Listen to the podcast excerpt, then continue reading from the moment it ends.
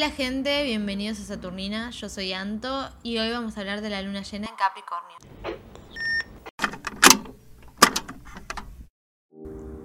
Bueno, luna llena en Capricornio, luna saturnina, mi luna natal. Sí, ahora, ahora ya saben por qué el podcast se llama Saturnina. Se da el 24 de junio a las 3 de la tarde, 3 y 20 y algo. Se sextil a Júpiter, que está retrogrado en Pisces, en realidad está estacionario por retrogradar. Y eso es todo. Ese es, el único aspecto que tiene esta luna. Es un aspecto súper favorable. Eh, y esa es la información que, que nos da esta luna. Pero hay mucho más. Eh, si bien el punto de este podcast es cada tránsito lunar, la astrología abarca mucho más una de las cosas que tiene la astrología es que los sucesos se conectan en el tiempo. Es decir, hay tránsitos que se dan en un punto determinado y más adelante otros tránsitos van a pasar por ese mismo punto. Eso es lo que pasa con esta luna llena y lo cual la hace muy interesante. Esta luna llena se da en el grado 3 de Capricornio, dato importante, no lo olviden. En 2018, 2019 y un cachito de 2020, los nodos estaban en Cáncer y Capricornio. Ahí se estaban dando los eclipses, que son los que empujan los cambios. El nodo sur estaba específicamente en Capricornio. Y lo que pasa con el nodo sur es que nos pide soltar. Que soltemos la parte sombra de algo. La sombra de la energía capricorniana tiene que ver con el deber ser heredado. ¿Quién me dijeron toda la vida que tenía que ser? ¿Cómo tenía que ser sentirse el éxito para mí? ¿Qué ritmo de vida tenía que tener? A qué tiempos tenía que ser esto o lo otro. Eh, el colegio, eh, empezás la facultad, conseguís pareja, te casás, tenés hijos, tenés la casa, tenés el perro, todas esas cuestiones en, tiempo y forma. Eso, esa estructura fue como heredada para nosotros. Si no era de esa forma, se sentía mucho como fracaso o como no ser suficiente. Eso en sí es, una narrativa que nos, nos, pasa a casi todos y que está en, nosotros porque bueno, todos tenemos una familia, vivimos en una sociedad y estas cosas son, son cargas que nos van pasando, eh, que nos van pasando. Bueno, todo este peso fue puesto sobre nuestros hombros, empezó a ser cuestionado a nivel personal y social en estos años.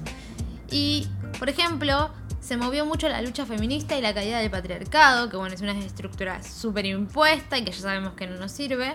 En Argentina, por ejemplo, se conquistó el aborto legal, seguro y gratuito.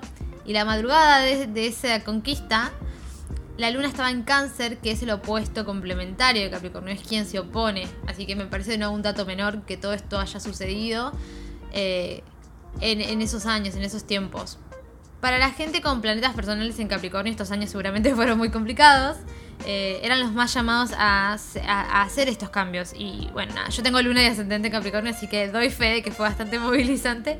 Todas esas estructuras empezaron a caer, Plutón sigue en Capricornio, así que todavía tenemos como trabajo para hacer sobre esto. Pero bueno, después de que sea todo esto, los, nodos cambian y la energía se calmó un montón.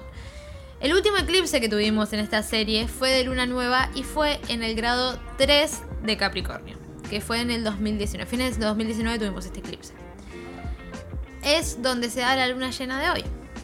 Entonces, hoy ya, sin nodo sur en Capricornio, sin eclipses pasando por ahí, sin Saturno en Capricornio, es, otra cosa. y nos habla de un cierre de todos estos temas, todo lo que se movió. Y que bueno, dependía de cada uno en sí, dependía de cada uno soltar, aprender, integrar, realmente moverte de lugar y demás, que no era fácil, porque lo que se estaba moviendo eran estructuras que nos habían llevado hasta ese punto en nuestras vidas, eh, personales como sociales. Esta luna llena viene a reconocer todo lo que aprendimos de este periodo. Creo que esa es la palabra, reconocer. Frenar un poco y reconocernos todo lo que crecimos, todo el trabajo que le pusimos a querer ser una mejor versión de nosotros mismos. Eh, es esa palmadita que en la espalda que solo vos podés dártela porque solo vos sabés lo que atravesaste realmente. Eh, y porque no necesitas que nadie te dé valor, hay una cierta autoridad con lo mismo que hemos estado ganando y también hay un saber. Sabemos que no necesitamos que nadie nos dé permiso para ser quienes queremos ser, solo nosotros podemos darnos ese permiso. Que antes era una bajada de línea, antes el permiso para hacer te lo daban los, eh, te lo daba el exterior, tu familia, la sociedad, lo que sea, que te haya impuesto un mandato de vida. Y aunque a veces cuesta, y el afuera nos acelera un montón, nuestro ritmo interno es el único que tenemos que seguir. Eso es lo que más o menos viene a recordarnos esta luna, a poner sobre la mesa. Júpiter retro en Pisces en sextil a esta luna nos da una chance también.